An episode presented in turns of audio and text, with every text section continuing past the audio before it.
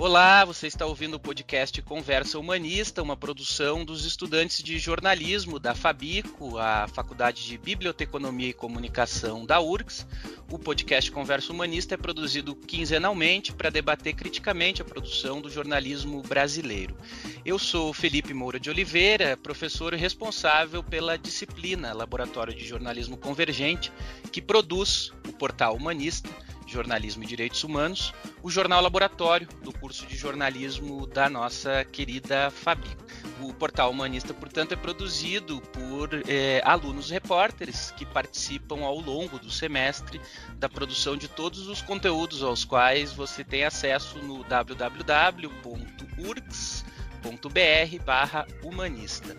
O episódio de hoje é um episódio diferente porque nós contamos aqui com toda a redação, com os alunos, alunas, repórteres que fizeram ao longo do primeiro semestre civil, no calendário de 2021, a produção do Humanista, do dia 25 de janeiro de 2021 até o dia da gravação desse episódio, que é o episódio que encerra a temporada atual do podcast Conversa Humanista Estamos hoje no dia 20 de maio de 2021. É, Para que quem nos ouve entenda um pouco melhor a dinâmica de produção do Portal Humanista, esse foi um semestre bastante atípico. Antes de mais nada, ele foi um semestre atípico porque, mais uma vez, a produção foi feita a partir das nossas casas no que a Universidade Federal do Rio Grande do Sul chamou de ensino é, remoto emergencial. Para nós, já o famoso ERE.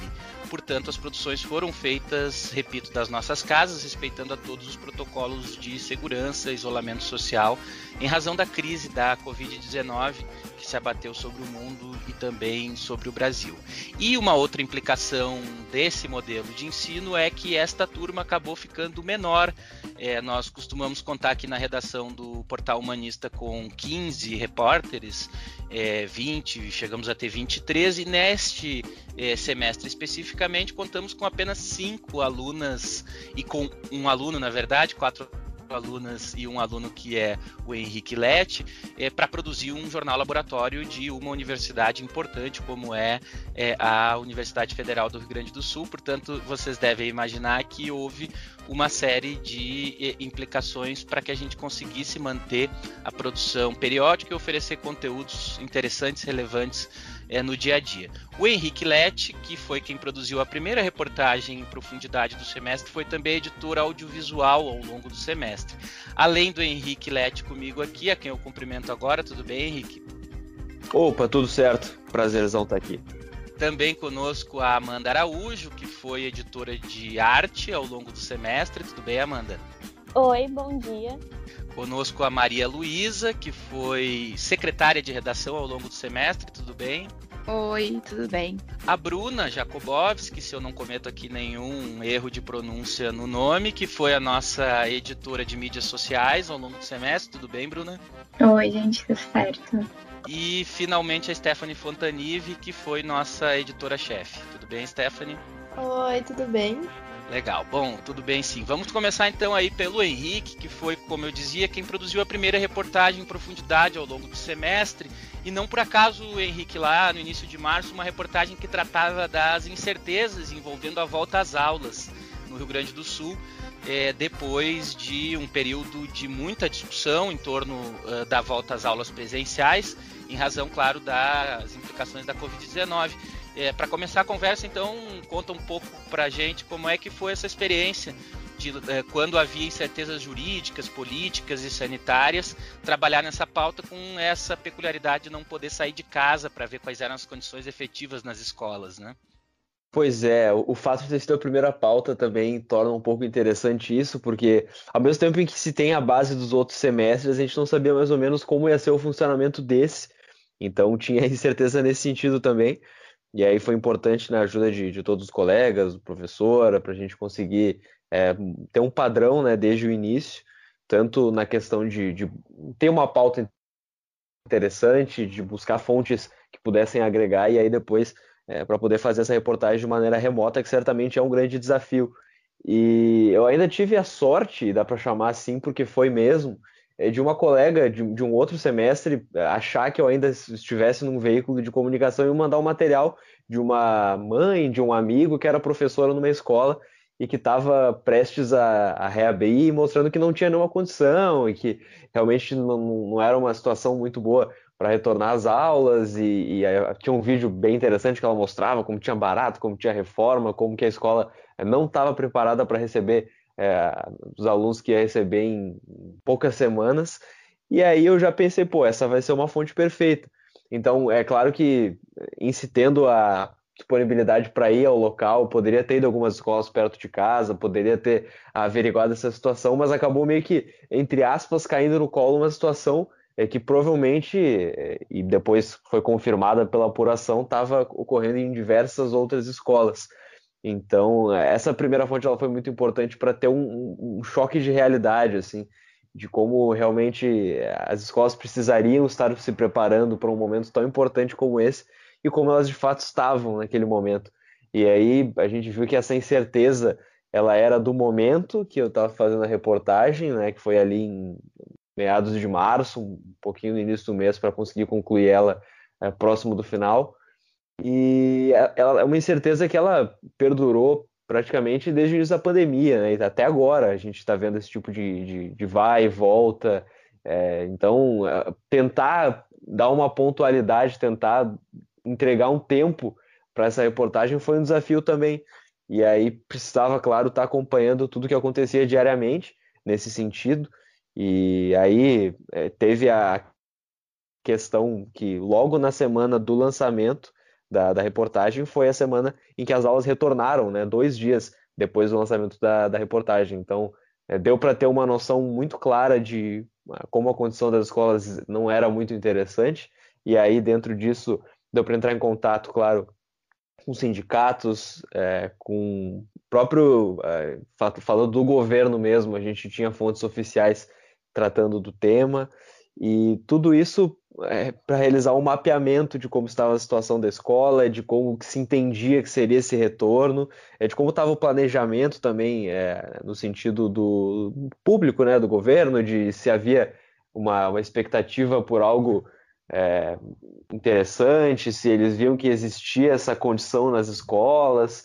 Então foi meio que um, um mapeamento mesmo, é, tentando ligar a temporalidade àquele momento, que a gente sabe que, ao mesmo tempo que existe esse, essa preocupação né, em, entregar um material que faça sentido naquele momento, ele tem que também é, durar uma semana, duas, três, para quem vai ler depois poder entender também a situação. E eu acho que isso aconteceu na matéria porque a situação da, das escolas ela não ficou certa em nenhum momento, nunca teve um retorno às aulas sólido e, e pronto, vai ser assim, tá dando tudo certo. Sempre teve essa incerteza muito grande. Então, eh, mostrando essa condição da escola, tendo um papo com os professores, tratando de temas como, por exemplo, a imunização dos próprios professores, acho que a gente conseguiu eh, levar esse assunto um pouco à frente, eh, não somente naquele tempo exato do retorno pontual às aulas que estava sendo planejado há um bom tempo pelo governo do estado. Então, a missão ela foi não só apurar a pauta, como também fazer um exercício assim digital, o que vai ser pontual agora e o que vai ser depois. Então, até, até hoje, assim, abrindo ela e olhando, dá para ver que tem alguns, algumas discussões que ainda existem, praticamente todas as discussões ali, né, menos as que são específicas de alguns decretos que saíram na época, e acho que esse foi o grande desafio, assim, é, trabalhando de casa, vendo tudo o que acontecia, ao mesmo tempo tentando é, dar uma amplitude maior para o tema, mesmo sendo algo especificamente aqui do Sul, né? Claro. E esse desafio ele é um desafio permanente do jornalismo, sobretudo quando o veículo tem a característica que o humanista tem de tornar o conteúdo mais perene, o conteúdo mais, é, de certa forma, é, não perecível no tempo, né, Henrique? Muito legal mesmo, inclusive porque é um tema que a gente é, não tem como não trabalhar é, numa redação de um jornal laboratório como o nosso, nesse momento que é a Covid-19. Mas eu vou rapidamente aqui passar a palavra agora para Amanda, porque a Amanda produziu uma reportagem muito interessante também eh, sobre implicações da Covid-19, mas fazendo aquilo que é o que a gente chamaria de reportagem de agenda, quer dizer, quando o próprio veículo pauta um enquadramento, pelo menos em torno de um acontecimento, e quando não, o próprio acontecimento é que pauta, como foi o caso da reportagem do Henrique, quer dizer, a gente é, vislumbrou naquele momento a necessidade de entender melhor como é que estava funcionando essas incertezas em torno da volta às aulas. No caso da Amanda, ela teve a ideia, muito inspirada, claro, pela política editorial do Humanista, é, de investigar como que pessoas trans estavam enfrentando a pandemia, pessoas trans que são historicamente excluídas é, e que, claro, durante uma crise sanitária tão grave, com implicações econômicas, sociais, psicológicas, é, certamente haveria de haver problemas envolvendo pessoas trans e a Amanda foi lá investigar. Como é que foi essa experiência, Amanda, de trabalhar com uma pauta tão sensível no momento em que não era possível sequer sentar na frente das fontes para entender um pouco mais do drama delas, né? A ideia da pauta né, surgiu porque eu sigo no Twitter algumas pessoas trans, uma delas, inclusive, é o Stefan, que foi uma das minhas fontes. E a partir disso, eu pude observar que essas pessoas tinham a necessidade de serem escutadas, porque o Stefan até sempre comentou sobre a questão do, de como pessoas trans que estão à margem da sociedade estão passando a pandemia. E, enfim, a partir disso eu comecei a pesquisar, vi que não tinham muitos dados sobre o assunto, não tinham tantas reportagens. Então eu vi a necessidade de falar mais sobre isso. E daí, a partir disso, eu tive alguns problemas no direcionamento da reportagem, assim, justamente pela falta de dados, de encontrar dados nas redes sociais. Uh, mas eu encontrei a ANTRA, que é a Associação Nacional de Travestis e Transsexuais. E basicamente todos os dados que eu encontrei da reportagem uh, são, foram eles que estudaram, foram elas que estudaram. E eu até entrevistei uma das responsáveis pelo boletim da ANTRA que eles fazem todos os anos sobre uh, assassinatos de pessoas trans e o de 2020 que foi lançado em janeiro desse ano, uh, obviamente não poderia não trazer a pandemia como temática. Então eu conversei com a Bruna, Bruna Benevides, que contou mais, né, sobre como foi fazer esse esse boletim esse ano. E esse boletim fala muito sobre dados até chocantes, que eles citam o que eles chamam de paradoxo do pornô, que o Brasil é o país em que mais mata transexuais, mas ao mesmo tempo é o país que mais consome vídeos pornôs com pessoas trans e sexuais. Então, isso mostra o quanto o nosso país está consumido nessa cisnormatividade, mas ao mesmo tempo tem um fetiche muito grande em cima de corpos de pessoas trans e travestis. A Bruna também fala sobre uh, o motivo do porquê isso acontece e de que esses ditos cidadãos de bem, como tem esse fetiche em cima de corpos trans, uh, eles ficam sexualmente frustrados porque eles se sentem atraídos por essas pessoas. E por causa disso, muitas pessoas trans que, enfim, são acabam caindo na prostituição são assassinadas pelos seus clientes. O que, enfim, eu coloco esse, essa questão porque eu fiquei bem chocada enquanto eu estava fazendo a, a reportagem, porque mostra do quanto o Brasil é um país que, enfim, é muito preconceituoso, mas tem coloca para baixo do tapete essa, essas questões, assim.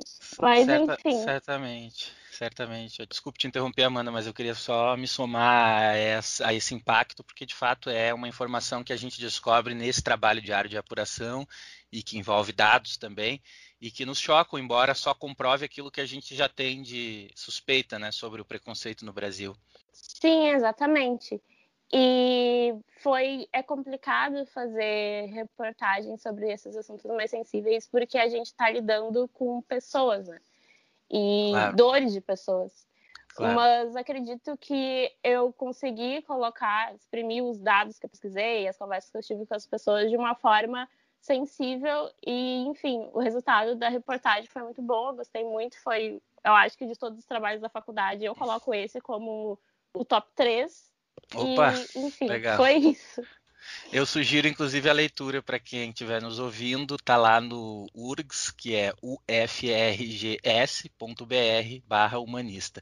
Mas para a gente seguir a conversa aqui, que tá boa, mas o tempo corre, eu quero ouvir então um pouco da experiência que a Stephanie teve quando foi produzir uma bela reportagem também sobre o ano das mulheres no Oscar, Stephanie.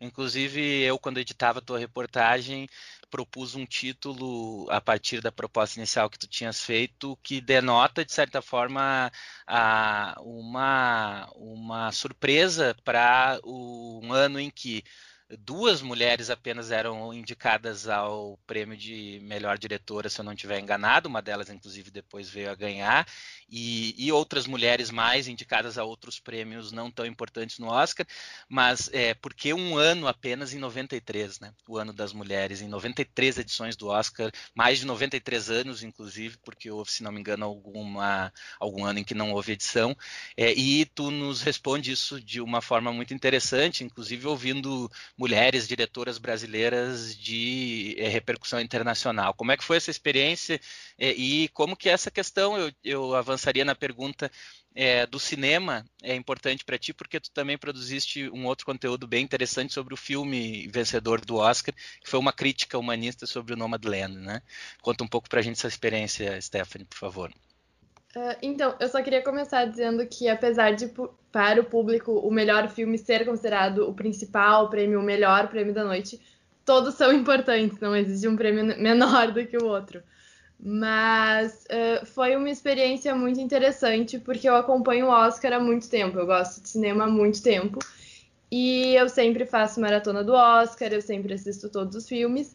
E foi uma surpresa muito positiva ver que esse ano tinham uh, duas mulheres indicadas ao Oscar, porque normalmente não tem nenhuma. Inclusive, eu fiz um gráfico no, no, na minha reportagem mostrando que foram só cinco mulheres uh, em toda a história do Oscar que concorreram na categoria de melhor direção. Então, foi muito, muito interessante. Eu comecei a reportagem querendo entrevistar mais pessoas e querer trazer pessoas técnicas para falar sobre o assunto, só que no decorrer acabou que as fontes não responderam, teve vários problemas com isso.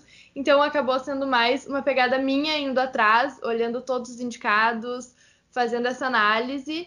E foquei bastante também na, nas entrevistas, que eu entrevistei uma diretora gaúcha e também uh, uma diretora que já foi para Cannes, inclusive, que é a Ana Mulaert, que ela é diretora do filme Que Horas Ela Volta como amante de cinema e amante desse filme, foi uma experiência muito, muito boa e interessante. Eu não achei que ela fosse me responder, eu fiquei uh, incomodando por e-mail, porque eu acho que essa é um pouco a função do jornalista, encher o saco das fontes. Uh, e eu achei que ela não ia me responder, e quando ela me respondeu, foi uma emoção muito grande. Foi um dos momentos mais, assim, posso dizer que foi um momento muito feliz da minha carreira de jornalista. Uh, eu acho que foi que é, é uma matéria interessante pessoalmente por esse por essa sensação e esse amor ao, ao Oscar e a, ao cinema, mas também por trazer essa questão de por que só cinco mulheres. Eu trago também na reportagem que no cinema independente as mulheres estão muito mais presentes. Praticamente em todas as edições tem pelo menos uma mulher concorrendo. Porque no cinema mainstream, porque nesse cinema mais uh, popular as mulheres não têm tanto espaço. Então eu acho que é uma, uma questão para a gente se. É, é uma questão para a gente refletir, que eu também trago na reportagem, que é esses filmes mais mainstreams, eles, eles dependem de mais dinheiro. Eles, eles são mais caros para ser feitos do que os filmes independentes. Então as produtoras basicamente não confiam nas mulheres, não dão esses projetos na, na mão de mulheres. E isso é uma coisa que precisa mudar. Uh, não sei como, não sei se vai, mas é uma coisa que precisa mudar e o Oscar ter mudado os votantes, ter incluído mais mulheres e mais pessoas de, de outros países nos votantes da academia é, é um passo, porque assim, se as mulheres estão no Oscar, então as uh, produtoras vão confiar mais e vão dar mais projetos na, na mão delas. Claro. E o Nomadland foi uma surpresa muito boa, que eu fiz, inclusive, a, a crítica humanista, foi um filme que eu achei maravilhoso, uh, é muito, muito reflexivo. Eu terminei o filme e fui escrever a crítica já, tanto que eu botei os problemas que o capitalismo podem causar nas pessoas como subtítulo, assim. E acho que é basicamente isso. Foi uma experiência muito legal falar sobre um assunto que eu gosto muito, que é o cinema. trazer essa parte da participação feminina e conseguir entrevistar a diretora do Que Horas Ela Volta. Acho que foi, foi uma experiência muito interessante. E muito legal, inclusive, que o nosso querido humanista tenha te proporcionado essa oportunidade, assim como a, também a Amanda, de produzir reportagens que fazem diferença também na vida de vocês, porque é sempre um mito isso no jornalismo, a ideia de que o jornalista, a jornalista não pode produzir informação de qualidade, conhecimento sobre o presente, quando ela tem envolvimento com o tema, né? É, é, claro que é possível, é claro que também é preciso suspender algumas das preferências é, particulares, e tu fizeste isso muito bem, a reportagem ficou é, muito boa, ela é uma reportagem panorâmica dessa participação das mulheres nessa edição.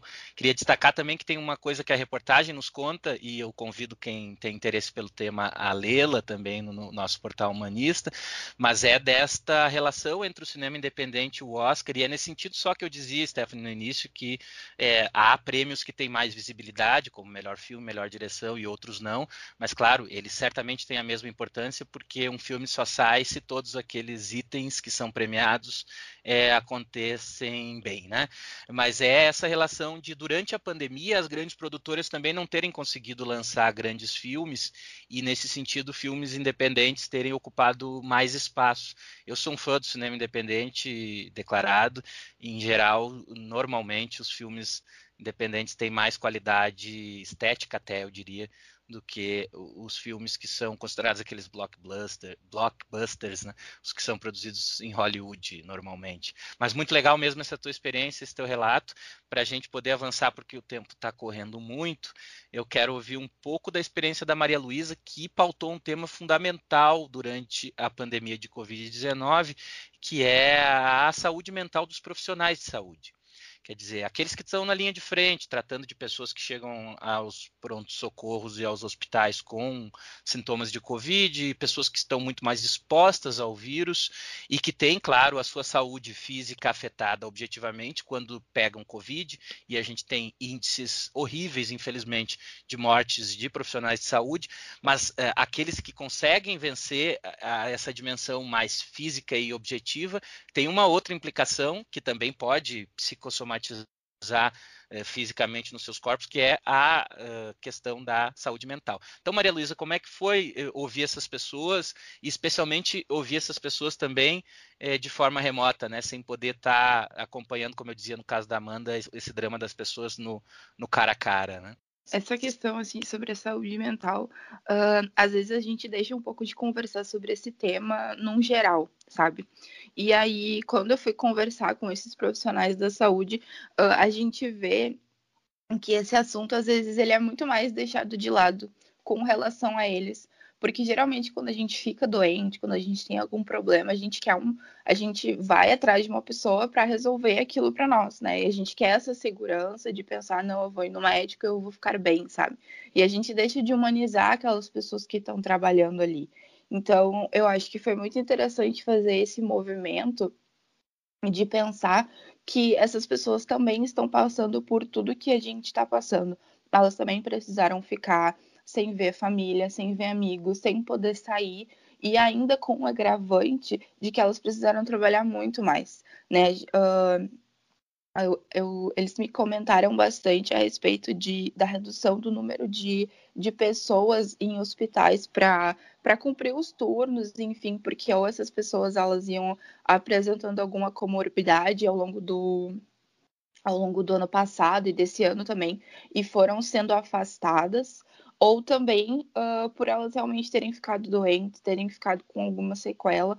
E isso é bem, é bem grave, assim, porque a gente foi vendo que eles vão ficando cada vez mais cansados.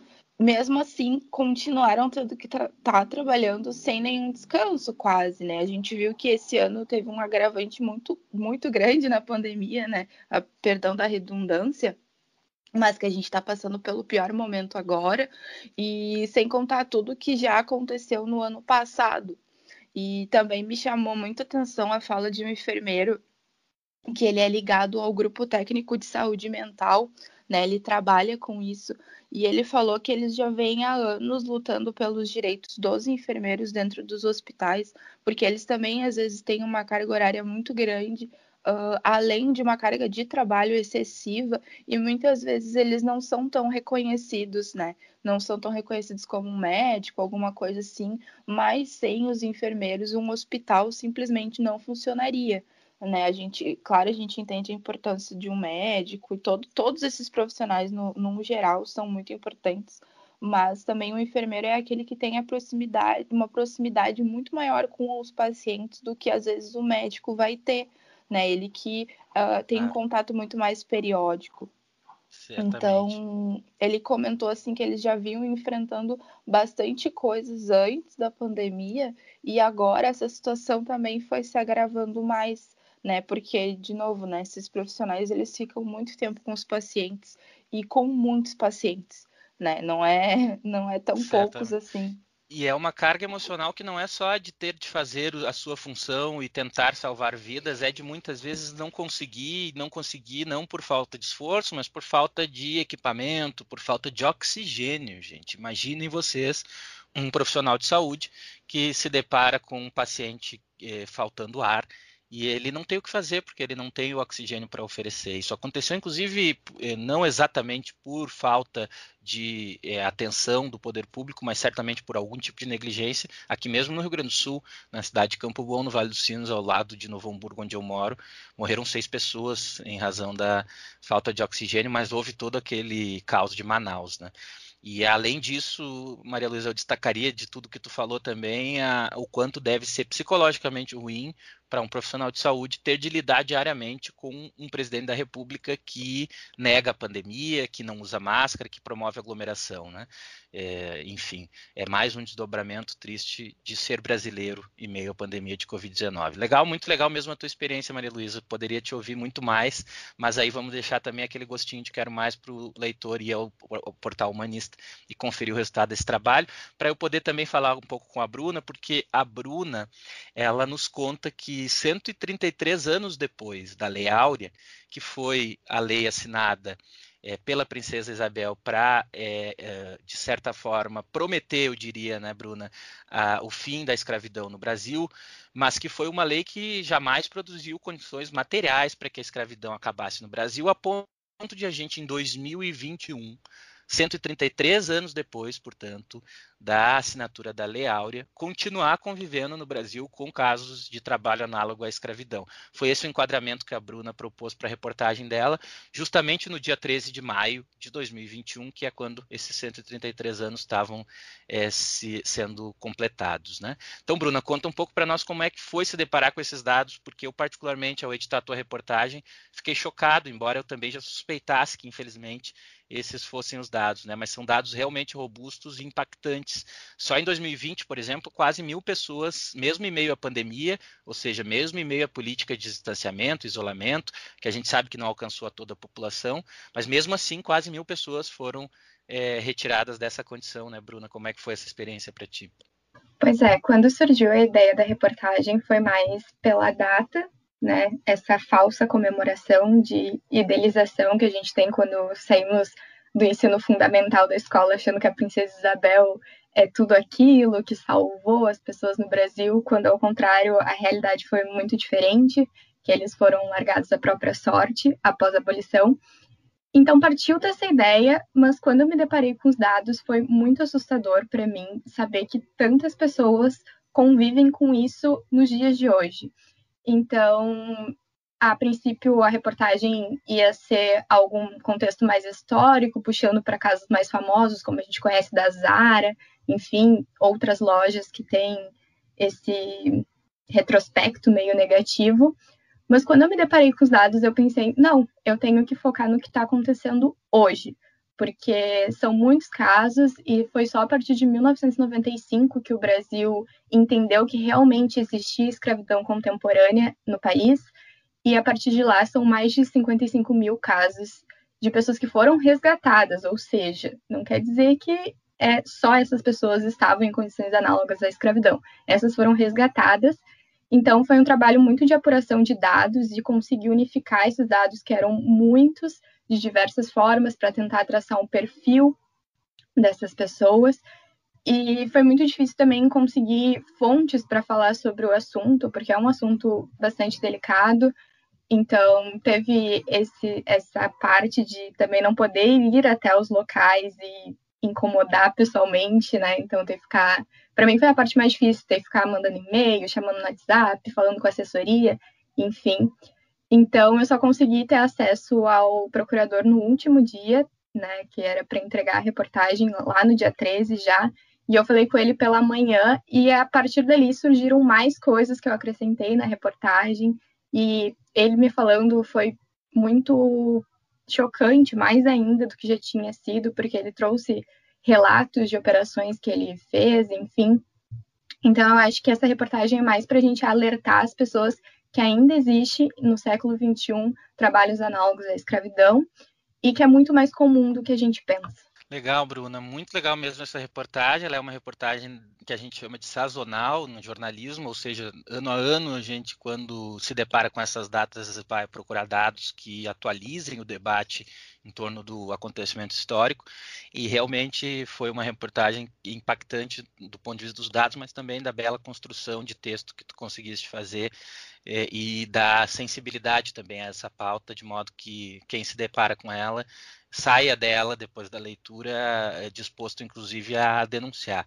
Tem lá para quem quiser acessar, uh, inclusive um subtítulo que eh, indica como denunciar quando eh, descobre-se casos dessa natureza. Mas, gente, uh, haveria muito mais coisas para a gente conversar, certamente.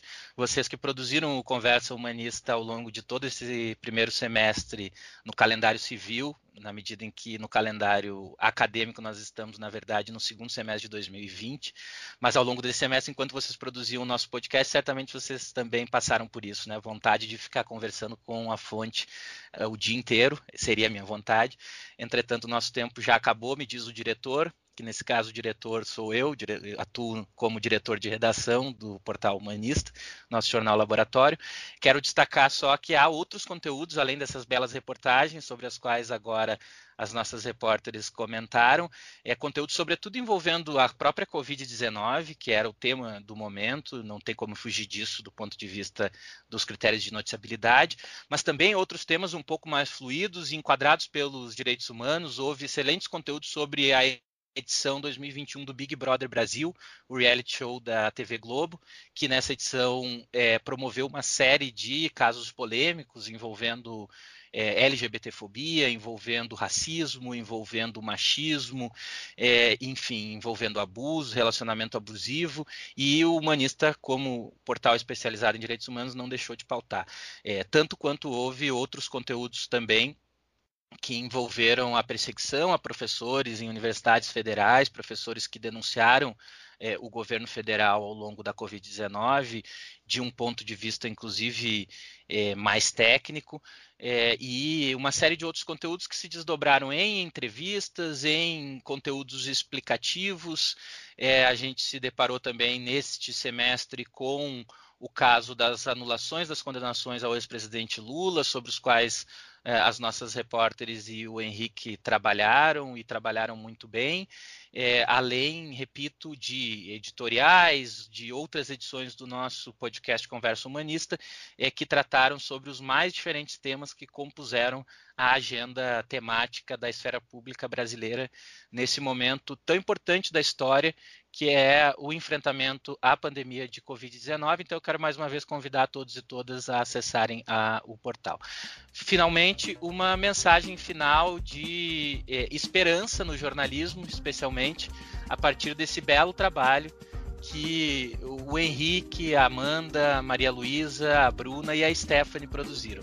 É, eu quero agradecer demais e dizer que eu tenho a mais absoluta certeza que vocês vão fazer a diferença, é, e inclusive já estão fazendo no jornalismo brasileiro, e não é nenhum acesso de é, hashtag RS melhor em tudo, é, porque de fato o trabalho de vocês é de muita qualidade. Obrigado então, Stephanie, nossa editora-chefe. Obrigada a você, foi uma ótima experiência esse semestre. Legal. Obrigado, Henrique, nosso editor de audiovisual. Valeu, um grande abraço e um prazer ter trabalhado com vocês. Amanda, que foi editora de arte ao longo do semestre, além de repórter, como todas as outras. Obrigado, Amanda. Valeu mesmo, foi um semestre muito enriquecedor. Maria Luísa, nossa secretária de redação. Eu que agradeço, foi uma baita experiência. Legal. E Bruna, que foi nossa editora de mídias sociais, foi a responsável por levar os conteúdos a vocês aí por meio dos nossos perfis. Obrigado, Bruna. Eu que agradeço, foi um prazer trabalhar com todos e contribuir para o Humanista. Legal. Essa foi então a última, o último episódio do Conversa Humanista no, sem, no primeiro semestre de 2021. O podcast produzido pelo Jornal Laboratório do curso de jornalismo da URGS, o portal Humanista, www.urgs.br/humanista. Convido então a todos e todas que nos ouvem a ficar aí na expectativa para o próximo semestre, além, claro, de ouvir a todos os episódios anteriores e também das temporadas anteriores. Muito obrigado pela audiência, mais uma vez obrigado às repórteres e ao Henrique. Nos vemos a partir de agosto, quando retornamos aqui aos trabalhos da redação do nosso jornal humanista. É, mas nesse período haverá conteúdos aí produzidos por outras disciplinas práticas que ficarão é, semanalmente sendo publicados para quem acompanha o nosso trabalho. Obrigado e até mais.